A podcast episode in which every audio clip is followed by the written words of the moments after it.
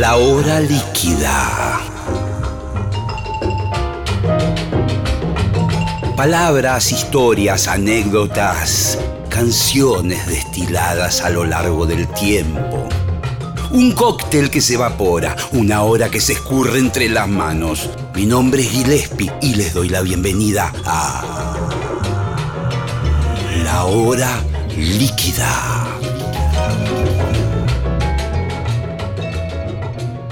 Buenas noches, ¿cómo están todos mis amigos? Estamos en- eh, comenzando la hora líquida por Nacional Rock desde el auditorio de Radio Nacional Maipú 555 con una cantidad de amigos, gente de técnica, filmación, sonido, radio, televisión. Es un multimedio este programa. Aquí Gillespie saludándolos y va a ser raro para mí en un punto, porque prácticamente lo vine a hacer. Muchas veces estuve con su padre, tocando, haciendo notas, y algunas pocas veces con él, ahí medio de invitado. Hoy, ya después de un camino recorrido y una cantidad de, de background, tocando y tocando con su propio proyecto, me doy el gusto de saludar a Juan Salinas. ¿Cómo le va, Juan? ¿Cómo va? ¿Todo bien? No, bueno, contento de, de estar acá con vos. Qué maestro, Que loco. se dé por primera vez ahí una charla juntos. Sí, señor. Vos sabés que te- eh, me acuerdo de que en un momento determinado, cuando vos eras muy, muy chiquito, eh, te gustaba la percusión. Sí, yo arranqué con eso. Arrancaste con eso. Sí, en realidad la primera vez que me subí al escenario, a los cuatro años, fue cantando. Y enyesado. y estaba Seba Peiseré, que ahora toco siempre con él. Es tu batero prácticamente. Claro, es el batero tío. Sí, ¿viste? sí. Y, y después empecé más con la percusión y mi viejo me, me iba sumando ahí. Estaba Pocho Porteño, no sé. Sí, lo- sí, lo- claro. Qué maestro. Y me pasaba las congas así como a escondidas a un costado y yo me iba metiendo al escenario hasta que terminaba en el medio del escenario con las congas. ¿Y cuándo? Porque naturalmente, me imagino ahí estando un poco con tu papá, muchas guitarras dando vuelta. ¿Cuándo agarraste la viola? Y la guitarra era como que yo, yo la veía con, con un poco de distancia porque verlo tocar a mi viejo como, como toca es como... Sí. No voy a tocar la viola, era como... Es, es re Pero- complicado, sí, sí, sí, me imagino. Pero siempre eso estuvo también. Eh, mi viejo me, de bebé me metía en el estuche de la guitarra, entonces Claro. eh, siempre la música muy presente. Y me llevó a ver a B.B. King. Yo, yo de golpe empecé un poco con la guitarra, como de a poco, pero la dejaba, era como que no, no me involucraba demasiado. Ujú. Pero me llevó a ver a B.B. King al Luna Park y B.B. King termina el show con el único tema que yo sabía en la guitarra. Sí. Y fue como, como que me, fue, fue fuerte para mí eh, eso, ¿no? Escuchar ese tema por B.B. King y era cuando los santos vienen marchando, ¿viste? Sí, Ese- sí, sí, claro, claro, claro. y, y después ese mismo mes, a fin de mes, vino Jeff Beck. Y, y lo pude ver a Jeff Beck en vivo sin saber quién era, porque yo tenía 11 años. Y me encontré con eso, con ese sonido, con esa... ¿Viste qué cosa impresionante? No, No, no, una cosa que te, te- te impacta, ¿viste? Verlo al tipo y cómo suena y el sonido que tiene la guitarra, todo. Ese sonido en la Stratocaster, eh, no sé si sigue tocando Stratocaster, pero Sí. eh, eh, eh, con los dedos, ¿no? Así Sí, sí, que le da una. Y con el trémolo, con la palanca. Sí, sí. Y que es como si cantara, ¿no? Sí. Es Como otra, un sonido medio así. Y, y estaba con la bajista de Prince, con Ronda Smith, que, bueno, yo quedé ahí que no entendía nada y encima lo pude ir a saludar. ¡Oh! Lo saludé, lo pude conocer y, y el guardaespaldas me miró así y me regaló una púa de, de él. Y me sacó una foto que no sé dónde quedó, pero estábamos ahí con, con mi viejo y, y mi viejo le dijo gracias por poner la guitarra tan alto. Y bueno, a partir de ahí fue como, no paré más. Quería Claro. la misma guitarra que él, quería todo igual que él. ¿no? Bueno, fueron muchas señales, ¿no? Eh, para tu, tu alma, tu espíritu, de Sí. gui- guitarra, guitarra, guitarra. Y, y empezaste que con la criolla, o ya eléctrica. no, yo empecé más con la eléctrica. Ah, o sea, Sí. impresionante, ya te copaba la eléctrica. Sí, tenía una, una, guita- una guitarra eléctrica chiquitita que no sé dónde quedó, que, que arranqué con eso, que era tipo Stratocaster. Eh, antes de verlo a, a Jeff Beck, estaba con esa guitarrita ahí. Y bueno, obviamente que la criolla es como que siempre está ahí a mano. Y, era la que estaba en todas las casas de todos, ¿viste? ¿no? Esa siempre suena. Entonces, eh, también tocaba mucho la, criolla, pero en un momento yo pensé que iba a tocar solo eléctrica, por el sonido y porque estaba sacando siempre cosas de, de Jeff Beck y, estaba como en ese palo, y blusero y todo eso. Pero mi viejo me escuchaba tocando la, la criolla y me decía como como que no deje de tocar esa guitarra porque es como una guitarra noble y que siempre va a sonar y que, y que yo tenía un lindo sonido ahí, entonces como que no deje nunca de tocar la española, ¿no? Y, mira cómo son las cosas que después, la primera vez que termino grabando, que era, fue a los 15 años, eh, grabo para el disco homenaje a Paco de Lucía, con, la guitarra española tocando flamenco. Y, y, ese disco ganó un Grammy, está Chico Corea, está Alejandro Sanz, está Chucho Valdés. Impresionante. Eh. Me gusta el debut, el debut tuyo, ¿eh? Me gusta eh, la final en Wembley contra el Barcelona contra. Sí, sí, sí, fue. Yo, no con mucha conciencia de lo que estaba haciendo. Claro. Pero con la responsabilidad de estar grabando ahí y, ya de ponerme los auriculares, ponerme a grabar y a dos guitarras con mi viejo. Eh, con un disco, con este disco homenaje a Paco, que nosotros grabamos un tema que se llama Paco. Sí, sí. Y estaba ahí el portugués da Silva. Que, ah, impresionante. Que también me conoce desde que nací, entonces también él estaba emocionado ahí de verme.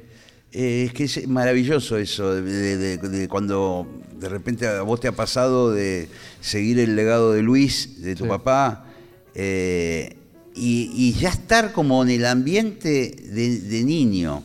De medio, casi te diría que hay muchas cosas que vos ya conocías y que a otro que no está en el palo le, puede costar un montón.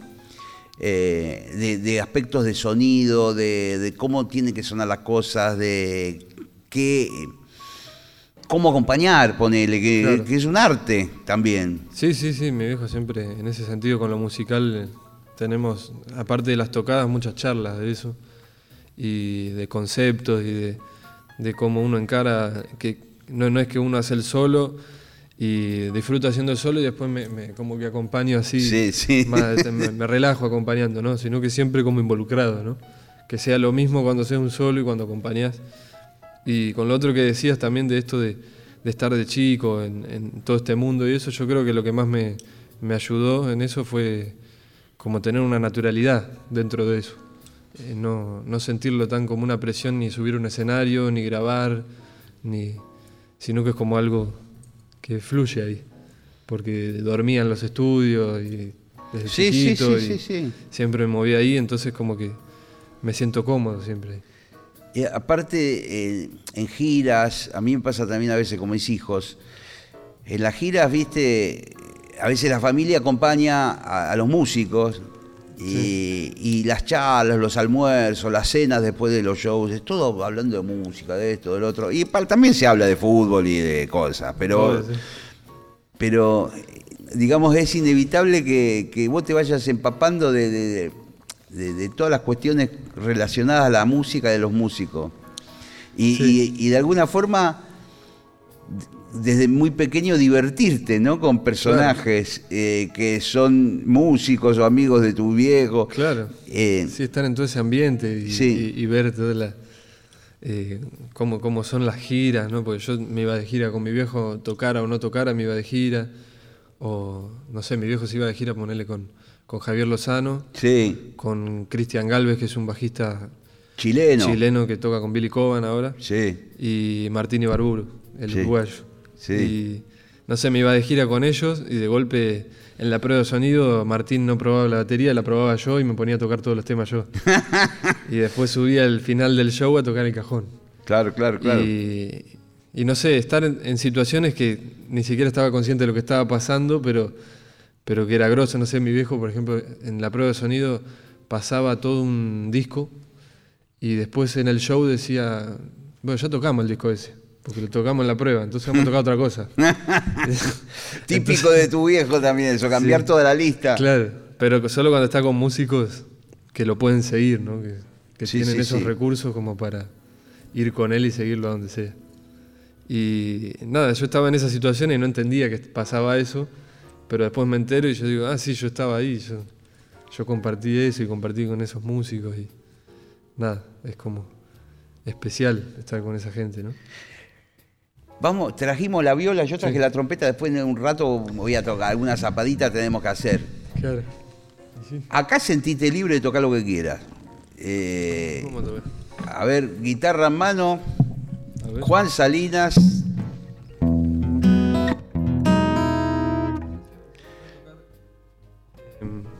El primer tema que toqué en la viola. Dale. Que es eh,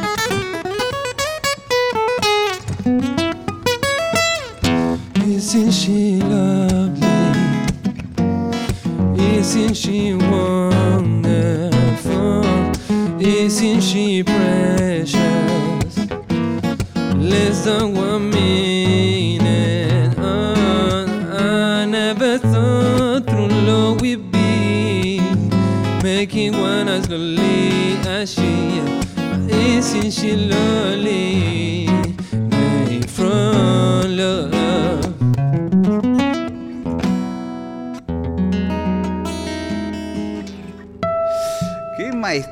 loco, impresionante. Todos los acordes que, que, van pasando ahí.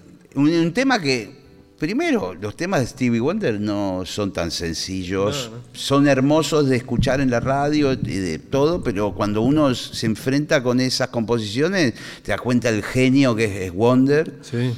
Y todos los acordes y las cositas que van pasando. Yo lo escuchaba muy chico, siempre fue como el ídolo también, ¿no? de, de porque yo no escuché solo violeros, como que escuchaba cantantes, músicos, no sé, Jaco Pastorio también. Y, sí, sí. Y un montón de cosas así. Eh, y, siempre te diste cuenta, a mí me pasó algo que quizás lo podamos compartir. cuando yo escuchaba Steve Wonder, me parecía que era como un marciano, de alguna manera. porque a veces las canciones van hacia un lugar tonal que es muy predecible, si se quiere, y, por momentos pegan una, curva y se va como a otro tono. No, tremendo. Y, y cómo enlaza y después vuelve a o modula hacia otro lado. Eso es como le sale naturalmente, es una genialidad. Sí, eso es como que. Si no te sale naturalmente, no, no, hay forma de que te salga así. Claro, claro. De esa forma, ¿no? Tan. Sí. Es como que parece todo, es toda una misma cosa, que si uno lo hace analizándolo demasiado no te va a salir nunca. Claro, claro, claro, tal cual. No, no, y, cuando lo escuché en vivo, no sé si fuiste a Vélez. Sí, sí, estuve ahí. Yo no podía creer. Sí, yo tampoco. Tuve como cuatro temas riéndome, así sonriendo, sin, creer que el tipo estaba ahí, ¿no? Sí, sí, fue una fiesta impresionante. No, tremendo. Aparte estaban todos los músicos. Me acuerdo que había músicos de Uruguay, de estaba Francisco Fatoruso ahí, estaba... Sí, sí, sí. Vino todo el mundo de todos lados a verlo. Lo que pasa es que fue un concierto, primero que nunca había venido Stevie Wonder a la Sí. Argentina. Y después que fue la única vez. Porque vos fijate que tampoco después volvió. No, no. Era ahí o nunca, ¿viste? Y fue hace bastante ya, porque creo que yo tenía 14 años Sí, por sí, ahí. fue hace bastante años, 2000 y algo, y, Sí. y hay, a veces lamentablemente en el sitio que nosotros vivimos eh, mundialmente, viste, en el planiferio, parece que fuera muy común que va a venir Wonder o lo que fuere, pero a veces viene una o sola vez. Sí, sí, sí. Yo me acuerdo que pasó algo, vos seguramente no habías nacido, pero en el 90 y algo, iba a venir Miles Davis a la Argentina. Por ¿No vino? primera vez. Y no vino. Ah, por yo una- pensé que vino una vez. No, vos Ah. sabés que suspendió por una cuestión de salud, que Ah. finalmente al poco tiempo murió. Eh, estaba enfermo. Claro.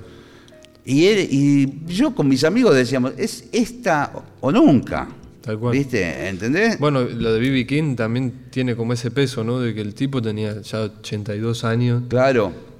No tiene por qué venir tampoco, porque Claro. es un tipo que viene hace muchos años ya haciendo carrera y, y no podía caminar por sí solo. O sea, lo llevaron hasta Sí, la sí. silla, ¿no? Y fue en silla de ruedas al escenario.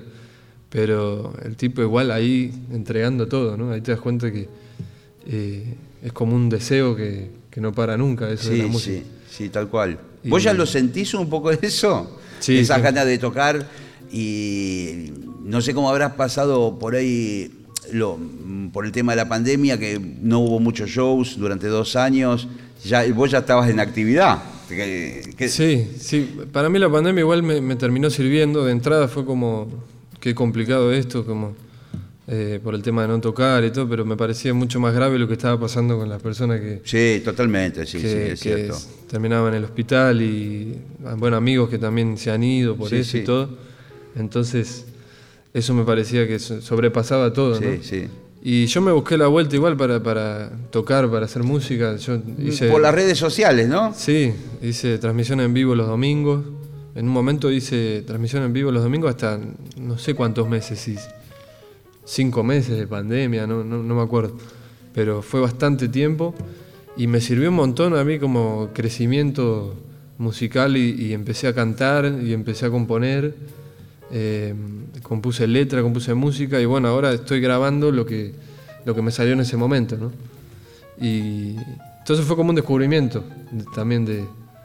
Y con- cuando conmigo. te pusiste a escribir letras, porque viste, Eh, yo soy más del palo de los músicos instrumentales. Sí. Eh, y muchos de tus amigos y, y, somos de ese palo, ¿no? Sí, sí. Pero es tan interesante cuando vos te pones a escribir letra y música. Sí, es, muy es distinto. un viaje, el que lo sabe hacer y el que se copa no vuelve más de ahí, ¿viste? Sí, sí, es como que le encontrás un gusto a eso que no tiene nada que ver con la música en sí, o sea, es como otra, otra cosa, ¿no? ¿Qué mensaje querés dar? ¿Qué querés contar? ¿Qué- Exacto.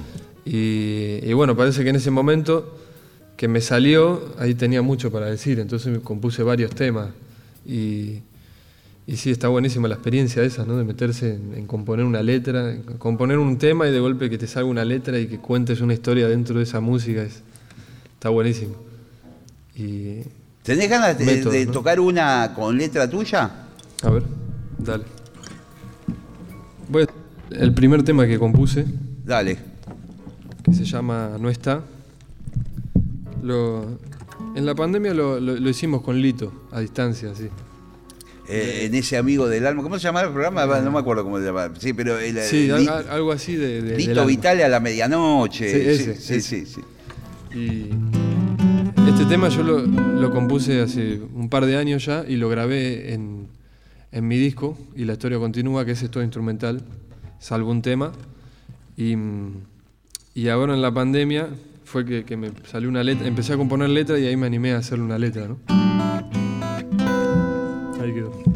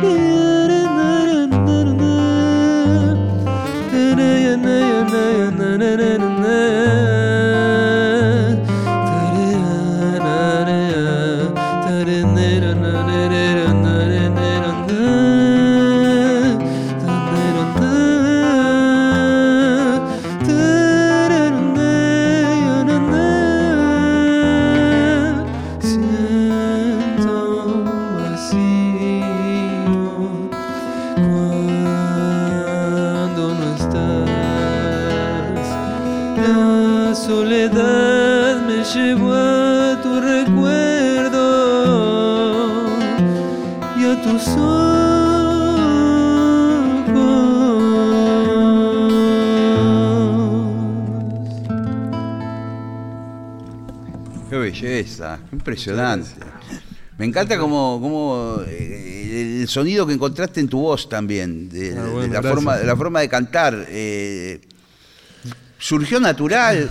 Eh, ¿Fuiste a alguna clase de canto con alguien? ¿Cómo, cómo? Una, una mezcla, fue, fue naturalmente, pero como no es lo mismo que la guitarra y me sentía muy limitado al lado de, de la guitarra porque tengo mucho más recursos en la guitarra que en la voz. Sí, también empezaste por ahí antes, ¿no? Con Claro, la viola. entonces tenía como, estaba muy desnivelado ahí y lo sentía y, y- y bueno, ese, ese deseo de querer hacerlo me, me hizo también querer estudiar un poco, estudié un poco con, con la Chiqui Ledesma, una cantante de, de folclore, muy amiga, y es vecina, entonces nos empezamos a juntar y tomé algunas clases y, y así de a poco, entendiendo un poco más cómo funciona.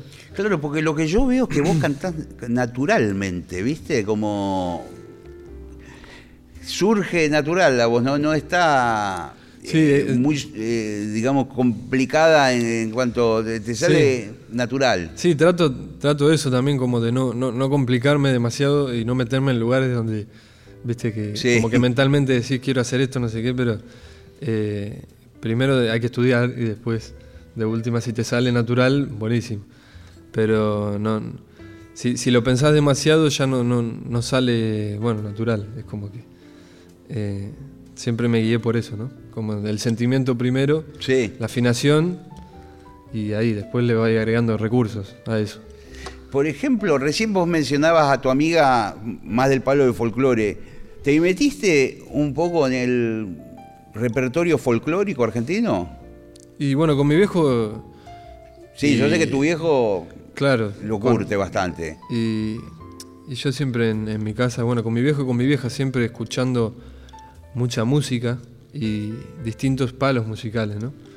Eh, desde folclore, de Mercedes Sosa hasta Bambán, hasta eh, Jeff Beck, hasta Jimi Hendrix, eh, no sé, muchas cosas variadas, ¿no? De estilos. Sí. Y en el folclore siempre fue como que mi viejo siempre me dijo esto, con, el tiempo me lo fue marcando más, esto de que si uno no sabe dónde viene, no sabe para dónde va. Entonces, como que tu raíz es importante. Siempre a donde vayas, si vos sabes tu música, la música de tu cultura, de tu país, eh, siempre va a dar un respeto al otro que, eh, por más que sea quien sea, eh, digamos lo que es tuyo es tuyo, ¿no? Es como que eso lo llevas con vos. Está perfecto, Eh, está perfecto. Un blusero de, de- de Mississippi no, no, no, no toca un blues así como uno no puede tocar como, como él, pero él tampoco puede tocar como... Sí, como una no chacarera. porque es como algo que sale natural.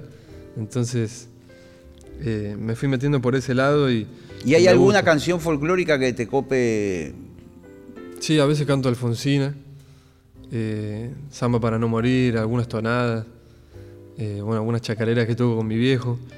Y ahora con Lito Vitale, por ejemplo, él me invitó a, a- a tocar en un homenaje a Atahualpa. Sí. En realidad es a la mujer de Atahualpa, que se llamaba Nenet, que componía con él, compuso Luna Tucumana con él y, y otros temas. Y, por ejemplo, nu- nu- nunca apareció como, Como, autora. compositora, claro, porque, por ahí estaba ahí. por ser mujer, digamos. Claro, claro, claro. Entonces aparecía como Pablo del Cerro. Y todo ese homenaje estaba dedicado a eso, ¿no? Estaba Abel Pintos, estaba Soledad, Jairo, eh, Luna Sujatovich y Liliana Herrero. Y todo lo organizó Lito. Y ahí, por ejemplo, hice dos versiones. Canté Luna Tucumana, cantamos todos juntos Luna Tucumana. Y después hice un tema que se llama La Vuelta al Pago. Y lo hice, es una versión de folclore que, que está con guitarra eléctrica y, y cantando, ¿no? Y, y me gusta eso, fusionar, sí, sí, sí. respetando ¿no? la, la- la raíz de eso, pero me gusta como tocar una samba con la guitarra eléctrica y cantarlo y, y que esté el bombo. Eso está buenísimo. Claro. Encontrar como un sonido también rockero. Sí, bueno, si mi disco quiere. grabé una samba y una chacarera con guitarra eléctrica. Y, Claro, claro. y va para ese lado, ¿no?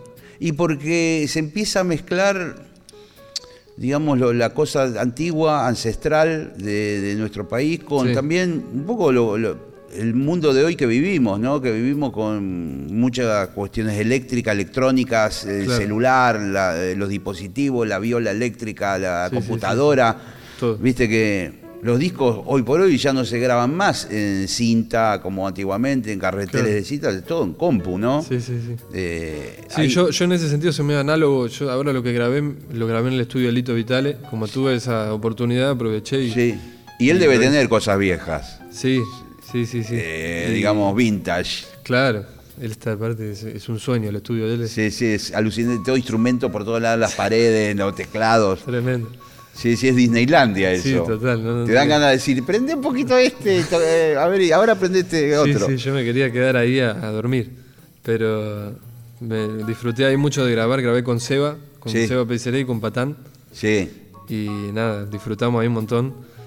Pero a mí me pasa eso, como que me gusta el estudio, me gusta esa sensación de grabar en el estudio. Eh, entiendo eso de grabar en, en tu casa con la compu y con la placa y todo, pero, Sí. pero es como que meterme en el estudio es... te da otra adrenalina, sí, ¿no? Otra conexión. Sí, te mete en otra frecuencia, estar con los músicos, no grabar a distancia. Si se puede eso, es como que me parece que da, no sé, queda, queda mucho mejor todo. Es como que todo tiene más esa energía del momento. ahí.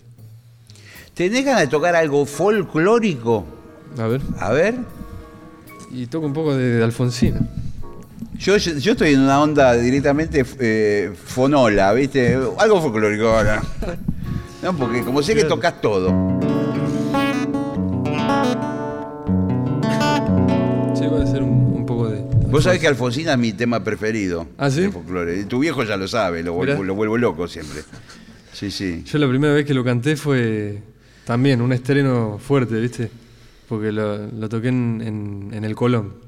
Bueno. Primer No, streaming. está bien. Bueno, para arrancar después vas viendo otros lugares. Sí.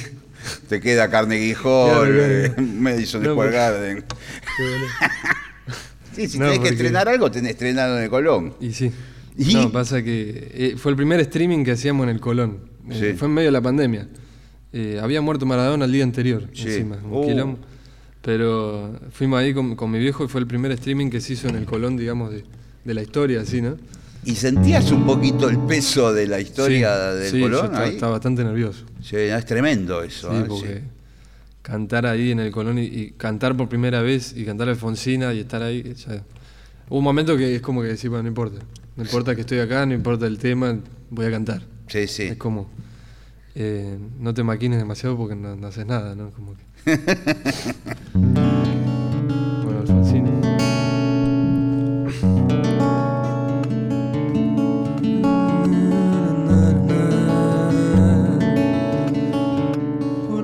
arena que lame el mar.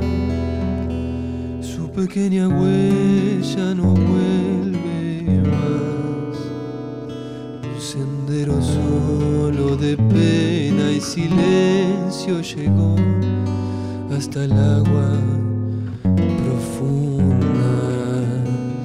Un sendero solo de pena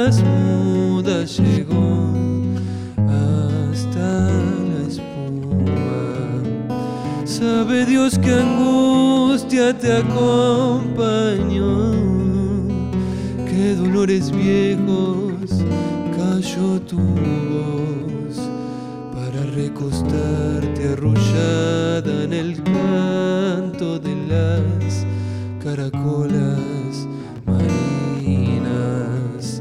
La canción que canta en el fondo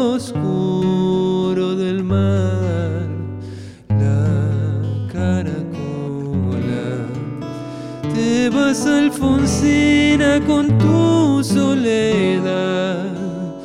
¿Qué poemas nuevos fuiste a buscar? Una voz antigua de viento y de sal te requiebra el alma y la está llevando y te vas hacia allá como en sueños dormida Alfonsina vestida de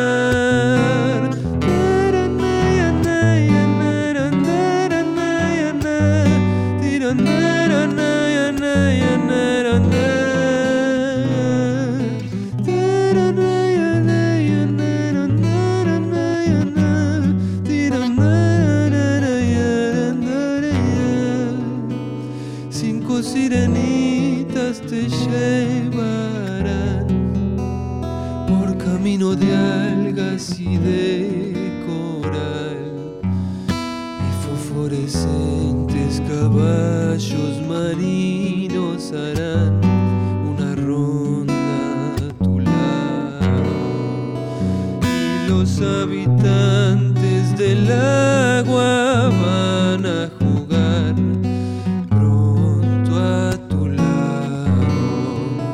Bájame la lámpara Déjame que duerma nodriza en paz. Y si llama a él, no le digas que estoy. Dile que Alfonsina no vuelve. Y si llama a él, no le digas nunca que estoy. Di que me he ido. Te vas Alfonsina con tu soledad. ¿Qué poemas nuevos fuiste a buscar? Una voz antigua de viento y de sal te requiebra el alma y la está llevando y te vas hacia allá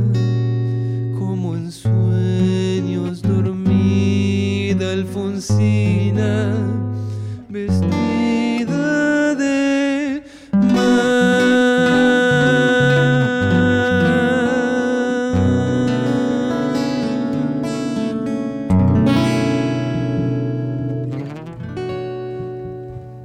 Qué maestro, impresionante, loco. Muchas gracias. Qué bien que sale, ¿eh? Está lindo. Está buenísima. Sí, hermoso tema aparte. Sí, hermoso tema, ¿no? Sí. Eh, Muy profundo. ¿Cuántos años tenés en este momento? 22. 22. Sí. 2-2. Sí, sí. No 32. No, no, 22. Me vuelvo loco. 22 años, qué animal. Qué impresionante. 22 y. Bueno, este año cumplo 23. Y sí, 23. Sí. Impresionante, che. Me da, me- me da- por momentos me da impresión, porque ve- verte todo- con todos los recursos que ya a esta altura tenés, musicales, No, de toda esa cuestión que de alguna forma imagino que tu viejo también te transmitió de usar la guitarra como una especie de orquesta, ¿no? De, de no quedarte en el acorde ahí No, eh, colgado. Vas Sí, es- a hacer- eso mismo. ¿no? Sí, como la guitarra como, como un instrumento mucho más que la guitarra. No, no pensar como guitarrista, sino como músico, ¿no? De acompañar como si fuera un teclado, tocar to- todo así, Claro, como que haya arreglos que van pasando Claro. eh, por ahí y que si el, tema vuelve a repetir las mismas cosas, vos no haces las mismas cosas, sino que vas por otro lado. Claro, entonces siempre estás. Tocar lo que la música te pide, digamos. Entonces siempre ahí dentro de eso vas cambiando la, la mentalidad, digamos. Si estás como solista, si estás como. Sí, sí, sí, sí. Claro, claro, claro. Y por ahí si, hay- si, vos, si vos estás en dúo con, con un- con un pianista o lo que fuere, tu forma de tocar va a ser otra, seguramente, eh, no Sí. tan recargada en determinados aspectos y compartir un poco con el, con el pianista. Claro, ¿no? eso él lo fue aprendiendo con la experiencia, con el tiempo, porque a veces tocaba solo guitarra y no sé, todos tambores, o tocaba guitarra y batería y bajo, entonces cuando empezó a tocar con piano no quería tocar algo que no Que no se superpusiera, Claro, ¿no? Pues si no se superpone. Y ahora yo estoy un poco experimentando un poco en eso tocando en trío, ¿no? Con, estoy con Johnny Monti ahora y con Seba Peiseré tocando. Sí, está buenísimo. Trío medio Sí. polenta, ¿no? Claro, y, y vas pasando de estilos ahí y tenés que tener más recursos armónicos ahí, porque si no hay teclado, tenés que ir cubriendo vos y es como todo un desafío eso que está buenísimo. ¿Y cómo, cómo, cómo, si vos tuvieras que contar tu experiencia a pibes que estaban re- recién empezando con la viola, pero desde tu lugar, eh, digamos, cómo las cosas que a vos te sirvieron, eh, ¿qué le dirías? Y yo- mi experiencia fue como eh, vivir naturalmente todas las experiencias, ¿no? De, de ir a siempre aprender, como todas las experiencias musicales que, que tengas sean para aprender, ¿no? Y como nunca creerte nada porque ahí perdiste, como... Claro. Pero Porque digamos, digamos agarrar el instrumento y tratar de tocar la mayor cantidad de horas posible. Ah, eso, eso obviamente la disciplina, ¿no? De- Sí. de- del instrumento, de, de- Pasa que yo, yo nunca tuve como, como voy a tocar tantas horas, sino Sí. que también del, del deseo de tocar, tocas y tocas y se te pasó el tiempo. Por lo menos a mí me pasa así. Y cuando te ponías a tocar y estabas comenzando, que eran como improvisaciones, así, o, o yo arranqué- ejercicios. ¿qué- yo, qué? yo arranqué improvisando y después empecé con la armonía. Claro. Eh, y mi viejo me fue pasando ahí acordes, yo fui aprendiendo con él así de vista, de oído, eh, y tocando arriba de los discos. Siempre eso es, es un método que no va a fallar nunca, ¿no? Sacar, sacar cosas de otros, de los grosos, Claro. y, y ir copiando y después ir desarrollando tu estilo dentro de eso. Había un ejercicio que, que hacía con mi viejo que me decía, no sé, tocar arriba de un tema de Santana Sí. y tratá de sacar todo lo que puedas. Sí. Y después ponerlo de nuevo y ahora toca vos. Como no, no, no copies, ahora toca como, como. Claro, porque por ahí corres el peligro de, de terminar tocando todo igual que Santana. Claro, y y, como y una copia. no- y nunca va a ser lo mismo porque Claro. no hay dos personas iguales y, y Claro. aparte copiar a un grande es como que nunca va a salir. Claro. Siempre vas a quedar al lado, ¿no? Y no. Entonces está bueno ir desarrollando tu estilo dentro de la influencia que tenés, de todos los grandes. Y eso fue un poco lo que fui haciendo yo. Y cuando. Yo ya más o menos sé los músicos que le gustan a tu viejo, pero quiero saber los que te gustan a vos, porque me imagino que por una cuestión generacional y qué sé yo, vos debes tener otros también, in- haber incorporado otros músicos. yo, tengo que igual- si vos tenés que hacerme la lista de Juan te- Salinas. Te- tengo muy la escuela, en algún punto tengo mucha de la escuela de mi viejo porque fui aprendiendo mucho con él Sí, y hay grandes que él me hizo escuchar que, que nunca van a pasar, ¿no? Es como eh, escuchar a Django Reinhardt, escuchar a, a, a, bueno, Jeff Beck, escuchar a Hendrix, escuchar a Wes Montgomery, George Benson. Yo pude conocerlo a George Benson también. Tremendo. Ah, más o menos ese. No, es un fue- violerito del montón. No, eso fue muy fuerte. Sí. Em, ¿En dónde lo conociste? en España. Oh, no. Sí, sí, fui a. Estábamos de gira con mi viejo. Me, me fui por las ramas ahí, pero está bueno Sí. contarlo porque fue, Sí. fue una experiencia. Eh, estábamos con mi viejo de gira en España y de los últimos días que estábamos, vamos a Madrid Eso fue una gira que para contarla toda porque fue muy especial esa gira de España. Y, Por va- varias ciudades de España moviéndose por ahí. sí, y en un momento volvimos a Madrid porque tocaba Tomatito con George Benson. Y Tomatito le invitó a mi viejo a que toque un tema con él. Entonces fuimos ahí. Y de paso hablo también de músicos que también son de, de esa lista, ¿no? Tomatito, George Benson, mi viejo. Sí. Y, y vamos ahí y vamos a, a la prueba de sonido que estaba Tomatito. Y bueno, ahí escuchándolo. Yo, yo, yo ahí estaba de, de observador. todo el Sí, tiempo. sí, sí. Y, y bueno, lo escuchamos ahí, de golpe fuimos, estuvimos con los músicos de Benson, el bajista que toca siempre con él, el violero que toca siempre con él, y lo recontra conocían a mi viejo porque han tocado y todo. Sí. Y aunque no lo, el- por ejemplo, el bajista no se acordaba bien de él, y a mí no me conocía, pero la onda de ellos, uno también aprende mucho así, estando con esos tipos, como que no le toca a todo el mundo, y yo tuve esa suerte de poder estar con ellos y ver cómo son también. Y como la humildad que tienen y la- la- relajados, ¿no? Sí, sí, eso- no, no eso- están así como no te conozco. Sí, sí, sí. están así y te dicen qué bueno y están copados y mi viejo le tocaba una milonga y le tocaba un tango y, y estaba y lo filmaban a mi viejo el Sí. violero por ejemplo Sí.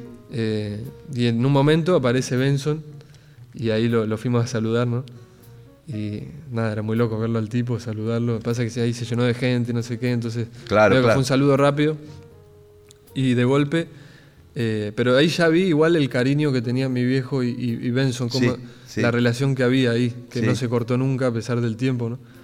Y, y bueno, yo ahí de golpe voy a hablarle al hijo, que estaba ahí, que como de seguridad, asistente de él, Sí. y pegamos onda con el hijo y él me pidió mi, mi teléfono, ¿viste? Sí. Y ahí como que quedamos en contacto, buena onda.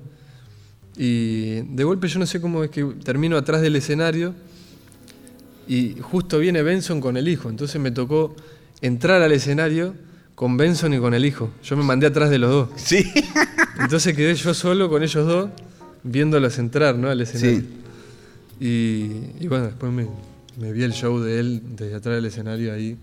Después de ver el show de Tomatito, que también fue muy fuerte porque es una autoridad del flamenco. Sí.